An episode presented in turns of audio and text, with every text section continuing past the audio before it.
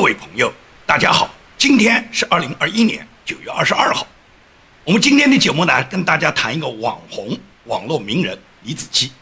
我给他起的题目呢，叫“李子柒凉了”。那么李子柒怎么凉了呢？就是李子柒啊，在中国所有这些喜欢互联网看视频的，包括海外看视频的人，都知道有个李子柒这个人。李子柒这个人曾经被党国包装成共青团的全国青年委员。而且是被团中央专门发表社论，号召全国青年要学习的新一代的这个网红。那么当然了，是个网红骗子了。这个网红骗子终于凉了，也就是这个所谓的仙女，最终是被人民币打回了原形。几年在网络上呢，李子柒她凭借着她自己宛如仙境一般的美食视频呢，和那种陶渊明笔下的这种世外桃源的农村的仙境的生活呢，她通过这些视频分享呢，成了海外最大的华人视频博主。她在油管上就拥有一千六百多万粉丝，也就是这个人在海外视频里面呢，作为华人博主呢，他的影响力很大。那么怎么成为第一名的呢？也就是他的视频内容啊，展示的都是唯美先进。这种中国农村天仙般的生活呢，把老外就看呆了，觉得中国人就这么有钱，中国人的生活就那么华美，这个田园般的这种农村生活，这种世外桃源生活，谁不向往啊？那么李子柒究竟是个什么人呢？他为什么会凉了呢？是因为李子柒的这个视频啊，现在已经呢，从七月份他发布的最后一期视频到现在九月份，已经两个多月没有开始更新了。没有更新的原因呢，是涉及到他和他背后公司呢，叫杭州微念呢之间一个巨大的利益分歧。他本人呢，曾经在八月份呢，也专门去报过警。那么他本人报警以及跟杭州威廉之间巨大的利益分歧纠纷是怎么产生的呢？他为什么就现在就彻底凉掉了呢？李子柒这个人是一个九零后，她本名叫李佳佳，是出生于四川省绵阳市的一个农家女子。也就是他包装在电视镜头后面的真实颜值啊，和你在视频里面看到那个化过妆的、用各种电影特技表现的她那个美貌啊，实际上是天壤之别的。也就是她跟你宣传的农村和我们真实所看到的农村，这个里面是天壤之别的。她的节目里面最大的特点就是欺骗，她跟真实的中国农村的生活和农民形象没有丝毫关系。她本人实际上就是来自四川农村一个高中都没有毕业的一个农家女嘛。他到城里面打工也赚不到钱，只是一个偶然的机会呢，让他尝试呢当网红。因为呢，在中国这个市场，敢于出来骗人的骗子啊，总归是有机会的。中国呢，傻子太多，可以讲叫骗子不够用。所以说呢，他这个骗人的视频一出来以后呢，马上就得到一部分人喝彩。因为这个视频里面表现的这个生活呢，这种农村里面仙境般的田园生活呢，是很多人都向往的。尽管绝大部分中国人都知道这纯粹是假的，不可能农村生活是这样的，但是对于老外他是相信的。虽然他这个视频在中国发布以后呢，绝大部分人认为这个片子呢所宣传的是一种所谓艺术包装，不可能是真实的内容了。在中国，别说你是出自农村、从农村里面成长生活过的人，即使是一天也没在农村生活过的城里人，你看到。李子柒所宣传的这个农村里面的这个美好田园画面，也绝对知道它是不真实的，也绝对是假的，因为没有人能相信李子柒她在视频里面所包装的一个穿着那个貂皮雪袍，然后下地干农活的，以及骑着高头大马，那个红色的披风和斗篷披在身上，然后去采摘果实的，像他这种画面和这种表现，可以讲童话里面的作家都不敢这样去写，但是呢，李子柒敢这样去表现。这种表现，如果你是用艺术化的手法来拔高农村呢，你告诉别人这只是一个艺术，那还好说。但是李子柒不是这样讲的，李子柒说他这个就是生活，是他自己拍的视频，是他自己真实的生活表现。所以说呢，李子柒他把他的东西本来艺术化以后，他是起到什么？起到一个精神置换作用啊。这种置换的作用，就让本来就麻木的中国人群呢，就更加沉醉其中，飘飘欲仙，不自觉的就屏蔽了苦难。中国人呢是自古以来就喜欢听假话，喜欢逃避，喜欢桃花源式的生活，天然亲近一切的乌托邦。所以说，李子柒塑造的岁月静好呢，实际上是不知道污染了多少人正常的精神生活。李子柒实际上是非常满足于党国要包装的这种精神上给人家输送精神鸦片的这种网红，所以党国是支持他的。而李子柒他所包装的这种生活呢，对外国人的欺骗性就更大，因为很多老外完全是实打实的被他欺骗了。李子柒这个人本人因为文化很低，连高中都没毕业，外语嘛就更别说了。基本上我觉得他不要说英文句都不会讲，英文二十六个字母他能不能搞清大小写还是一个问题。所以说呢，他表现的很多视频，尤其在油管上所发布的给海外观众、给老外看的视频呢，它里面是没有一句对白的，是没有任何语言语音的，他只是用音乐、用艺术、用这种蒙太奇的各种电影特技手段来表现它的画面。同时呢，展示中国农村里面非常美好的人间仙境的生活。那么这种生活实际上打造的这种世外桃源的生活，就让老外看的口水都淌下来。老外觉得中国农村就那么美吗？中国的这个少女就美如天仙一般的少女，这样的少女不把她娶回家吗？所以说就不知道有老外都怀揣着一个娶中国美女回家的这个梦。所以有不少老外要么在海外找华人女人，然后要带这个女人回中国去过这种田园般的农村生活。还有很多老外就直接飞到中国，到中国农村里面去。找像李子柒这样的人做老婆，然后在中国过这种天仙般的生活，真的是有这样的事。很多老外在海外社交媒体上面去谈他自己到中国找老婆的体会，他就是因为看了李子柒的视频嘛。那李子柒的视频那么假，为什么又有那么多人愿意相信呢？因为有不断的人为他辩解嘛，说他是在搞艺术嘛，艺术就高于生活嘛。但李子柒本人说这不是艺术啊，这个视频都是他自己拍的，就是他真实生活的体现啊，这并不是艺术表现啊，他并没有团队，他就是自己一个人在战斗，他一个人拍的他真实的四川农村的生活。所以说，当李子柒这样辩解的时候，你不更觉得他这个人标标准准的是在骗人吗？他没有团队，他真的没有团队吗？他没有团队，他这种唯美的这种艺术背景的画面，这种音乐，这种布景和他所有使用的道具，都是他自己能够办到吗？他四川真实的农村生活，真像他视频里面展示的这样吗？中国农村里面最典型的生活，我们大家都知道，是像杨改兰和吴花艳过的这种生活。像杨改兰这种带着几个儿女，最终是孤儿寡母，连低保都被剥夺，最终是杨改兰带着儿女一起去自杀的。这是中国的生活，哪有李子柒所表现的这种人间仙境呢？在中国的农村里面，还有大量的这个无数山区里面的穷孩子，这些穷孩子从小到大几乎是没有吃过一顿饱饭的，很多人是多年都不知道肉是什么滋味的。这是中国农村真实的生活。但是李子柒他在视频里面所表现的中国这个农村里面的这种富裕，农村里面的这种艺术美化的这种先进，以及这种人间田园的这种美好风光，他对全世界都是一个巨大的欺骗。这种欺骗是完全符合党国的想法的，也是符合党国他虚假宣传给海外，让外国人都误以为中国他这个 GDP 已经高涨，全球 GDP 第二，然后人人都是小康，农村里面更是富裕的这种美丽仙境，是符合党国的这种欺骗造假宣传的。因此，李子柒的造假和欺骗是得到党国高度的赞赏的。共青团中央专门发社论，要求号召大家学习李子柒，因为我们需要新时代的李子柒，我们需要更多的李子柒，向世界展示精彩的中国嘛。同时，在党国的包装下，李子柒曾经和袁隆平等人都被评为国内的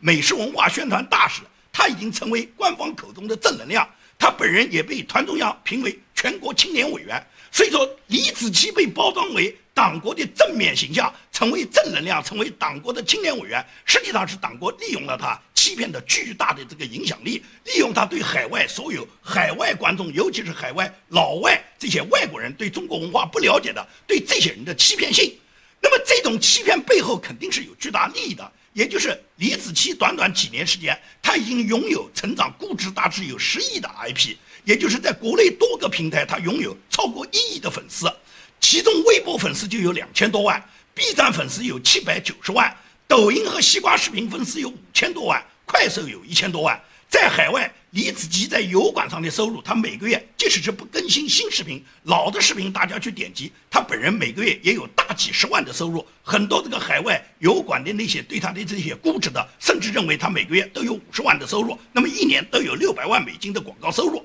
也就是说，李子柒的影响力是巨大的。他除了这个在线上，就是在网上的这个号召力。更多的是把他的这个线上的影响力呢，已经把它转化为现实中 IP 下面现实版产品销售了。也就是李子柒 IP 变现版图中的重中之重呢，是李子柒的品牌。也就是李子柒品牌在二零二零年光销售收入就达到十六个亿。李子柒的天猫店目前的粉丝数有六百多万，这个巨大的利益呢，让别人都认为李子柒赚了很多钱。实际上，李子柒他并不是这个里面利益的最大的获益者，他本人不过是一个打工的。因为李子柒签约的公司叫杭州微念，这个杭州威廉呢是个 MCN 公司，MCN 呢就是网络经纪人。这个威廉公司的老板叫刘同明，刘同明最早发现了李子柒，李子柒的本名叫李佳佳。那么当刘同明发现李佳佳时候呢，实际上李子柒呢他已经是一个网红了。他二零一六年他以李子柒的名字呢，已经开始呢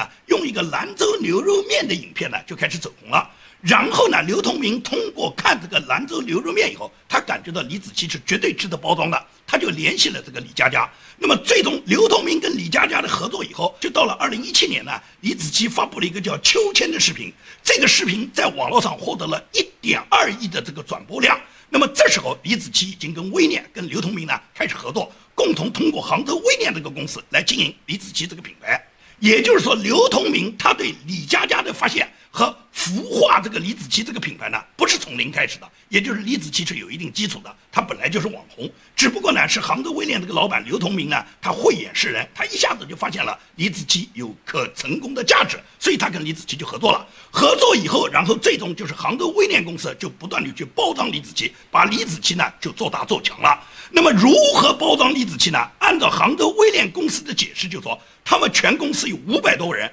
只服务李子柒一个人。那么你就知道这个公司是围绕着李子柒一个人赚钱的，就靠李子柒带来的巨大的品牌力量，给这个公司获得大量的利润。而这个公司有五百多人为李子柒写剧本、配音乐、配道具，然后包装李子柒。李子柒在里面只要做一个主角，进行一个角色的扮演。其他所有的事情就像拍电影一样，所有的角色都有其他人在幕后把它完成。李子柒只是他作为主播，他一个人在画面上进行表演就行了。而且这种表演绝大部分是没有台词的，他只是用他自己画面的形象展示中国的田园美食、田园风光，然后呢用唯美的音乐，最终呢达到了欺骗的目的。当然，最主要是欺骗老外，因为无数的老外看到李子柒的这个片子是如痴如醉，觉得中国太美好了。像李子柒这种美女，十个老外有九个想娶回家的。因此，李子柒的视频，尤其是在海外油管上的视频啊，每一集视频它的点击量都在上千万的，甚至有的视频都过了亿。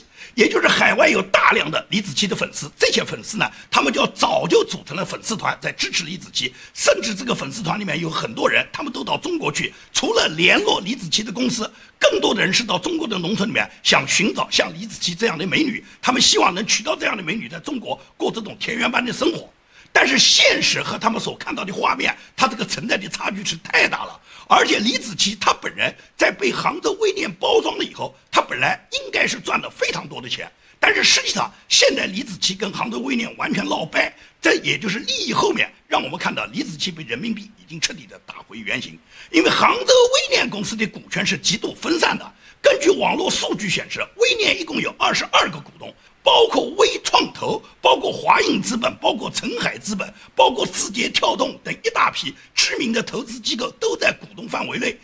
其中，这个杭州微念的老板刘同明，他本人持有股份达到十九点四五，而李子柒不在股东范围内，也就是李子柒实际上是给杭州微念打工的，也就是杭州微念所有的分配跟李子柒没有什么关系。李子柒作为打工的，他获得他一定的打工收入啊，也就是跟股东跟股份没有关系。所以说呢，最近呢，因为利益纠纷呢，李子柒最终就把他的视频呢停止发布了。最后一条发布的视频是停留在今年七月十四号这一天，到现在已经两个多月了。尤其是在今年八月三十号，李子柒曾经在网上发布了一条消息，这个消息说他大清早报个警，配图呢是他一张在警察局里面侧面的照片。那么为什么要报警呢？李子柒当时没有做过说明。起初有网友猜测，他这次报警应该跟三年前一样，是被那些蹭流量的主播骚扰了。但是李子柒回复评论以后，又秒删了一句话，这句话被网友截了屏。他这句话说的是什么呢？他这句话说，已经让律师做了保存，太可怕了。资本真的是好手段。所以说，李子柒报警又是找了律师，又是资本是好手段，这些话都让粉丝们注意到，李子柒这一次的他的这个断更啊，就是停止更新啊，和四年前被恶意重伤的那次停更那是完全不一样的。资本两个字又引起外界更多的猜测，舆论的关注点一下子就吸引到李子柒跟他这个杭州微念的这个矛盾上。也就是从停止更新到现在，李子柒又是报警啦、辟谣啦、维权啦、资本啦，这些字眼呢，都和这个田园生活代理人呢李子柒呢扯上了木头的关系。外界一开始的猜测是从狂热的粉丝的骚扰，到他团队被挖，或者是账号被夺，甚至也有人说是李亚鹏挖他。那么，通通这些所有的这些猜测呢，最终都集中到了李子柒和他背后公司，就是杭州微念的利益纷争上面。那么这个利益纷争的解决是很复杂的，也就是一方是拥有千万级粉丝的网红，另一方是有巨头加持、掌握很多资源的商业公司。李子柒他虽然不是杭州微链的股东，但是李子柒个人的品牌、个人的形象已经呢就说深入人心。他在海外、在国内都拥有大量的粉丝，拥有那么多粉丝显然就是资源嘛。但是从股权方面来讲，他无法控制。包括另一家跟杭州微念共同持股的公司叫四川紫气，它在这个利益分配方面绝对是弱势群体，也就是说，它只是一个打工的角色。现在要跟杭州微念完全割席，跟它完全脱钩，那么李子柒的商业版图它如何划分？千万级的粉丝的这些社交账号归谁？超过六百万粉丝的网店和多个具有商业价值的商标，这些商标和品牌都归谁？这就会产生巨大的利益纠纷。过去呢，在中国呢，也会有很多网络经纪公司，就是 MCN 公司啊。他因为这个公司老板和网红闹掰，然后最终闹掰这种事情呢很多，这种事在这个圈子里面一点都不新鲜。那么很多自成体系的 MCN 公司的老板呢，最终大概率都是娶了自己公司里面那个最大的网红做老婆，这件事情就解决了，变成夫妻老婆店了。问题是。这个 MCN 公司的老板只有一个人，他不可能把公司里面所有的女主播全部娶了。李子柒所在的这个公司，这个刘同明，他可不可能去把李子柒娶了？这个是后话，我们也不知道。他们有可能他们会发生这种关系，也可能他们这种关系早就不存在，或者是这种关系早就尝试过了要做，但是没成功。那么不管怎么说，现在杭州威廉公司刘同明能够把李子柒排除在股东之外，显然他是非常有心机的。也就是李子柒他现在就弄得一个孤家寡人，很可能他这个公司里面巨大的利益跟他没什么关系，他作为一个打工的只能分到很少的一部分利益。而娶她这种想法只是外界一种猜测，就是刘同明愿不愿意娶她，或者李子柒愿不愿意嫁她，这个事情就复杂了去了。当然，愿意娶李子柒的人很多了，老外更愿意了。李子柒干脆就嫁给老外算了，或者是嫁给老黑算了，因为你嫁给老外、嫁给老回，都算是能完成党国交给你任务，完成党中央交给你的向世界展示精彩中国的这个任务嘛。李子柒就这么干算了哇。也就是李子柒这个人，由于他自己标标准准在网络上行使着一个美丽骗子的角色，他实际上是欺骗了海外人，也欺骗了中国人。那么中国大部分的草民只是把他的片子当做一种艺术来看看，然后呢陶醉一下，自己呢沉溺于这种精神鸦片之中。而老外不一样，老外是真相信啊，真相信这个欺骗性就更大了。所以说呢，像李子柒这样的人，他这种欺骗性和他这种险恶用心呢，他本人不管是有意还是无意，他对这个世界上的伤害是非常大的。他对海外所有的老外认识中国，他这个欺骗性是非常大的。这一切的发生都是中国堕落的制度嘛？因为堕落的制度下混得风生水起的，一定是那些最没有底线的人嘛。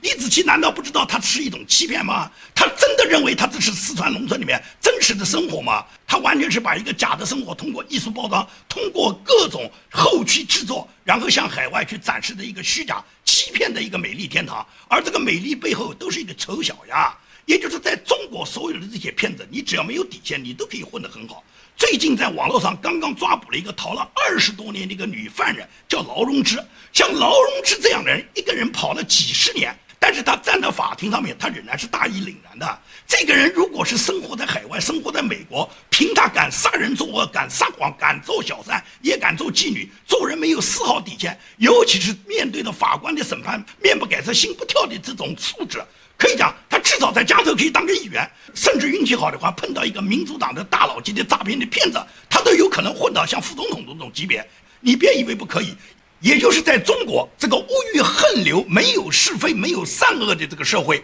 在这个社会里面，你只要做到手辣、皮厚、心黑，你什么底线都没有，你可能就能获得你认为的人生成功。当然，这种人生成功，他必然是要付出代价的。劳荣枝他要为他自己逃亡几十年，以及他杀人越货，他自己要付出他生命的代价，也就是他本人，他必然走上这条不归路。而李子柒他塑造的这个巨大的品牌，也随着他自己这个光环的褪去，就是这个欺骗的光环的褪去，李子柒最终只能回归于常人。也就是李子柒，实际上他本来是穷苦人家的孩子嘛，他很清楚中国的农村是一个什么状态嘛，是非常贫苦的嘛。也就是四川大凉山山区，像杨改兰或者是像杨改兰这种家庭的孩子非常非常的多嘛。李子柒是出生在四川绵阳的嘛，他早年是非常贫困的家庭嘛。按照他自己自述，他母亲去世的很早，他父亲在他母亲去世以后就带着他组建了新的家庭。但仅仅是几年，李子柒才六岁的时候，他父亲就去世了，也就是他亲生父母在他六岁的时候都已经双亡，他最终是靠跟他继母一起生活，而他的继母是经常打骂他的嘛，因为他的继母经常打骂他，最终他的爷爷和奶奶知道了以后，老人家心疼他，就把他接回到老人家身边生活。他的爷爷是在村子里面做乡厨的，也就是帮助谁家谁要请客，他就帮别人去做厨师。这样的话呢，他比较会弄菜。他呢，在他自己做乡厨的过程中，经常也会带着李子柒。那么他奶奶和他爷爷都做很多农活，加上他爷爷做乡厨呢，会做很多农村里面的家常菜。他跟着爷爷奶奶学会编织一些竹器，同时也了解。农村里面，这个乡下做厨子呢，有很多那些食品的制作，这让他在从小的生活中，在老人家这个带领下，耳濡目染呢，学会了很多这个农家里面本身的东西，也成为他后来做很多短视频呢，变成了一种素材。所以说呢，这跟李子柒呢从小呢跟爷爷奶奶生活有关。那么等到他爷爷后来在他上小学阶段，他爷爷也就去世了，他奶奶独自抚养他。那么奶奶抚养他，他奶奶年龄大了又有病，根本就没有家庭收入。所以说李子柒很小就到外面打工了，根本没上什么学啊。十四岁就到城市里面开始去打工，睡过公园的板凳，也到 KTV 去当过什么服务员。后来是因为奶奶年龄大了又生病没人照顾，他就辞掉了城里面的生活，回到老家呢照顾奶奶，陪着奶奶呢过晚年的生活。那么李子柒在这个过程中，是因为他的表弟跟他推荐了做短视频，可以发到网上，在网上可能会有收入。通过这个方式，他开始尝试着制作一些短视频。他的视频后来做的就完全火起来了。除了他自己对农家很多烹饪食材的生活呢处理的呢非常到位，同时视频整个背景的包装呢也是美轮美奂的，也就是他的视频呢处理的是非常美的。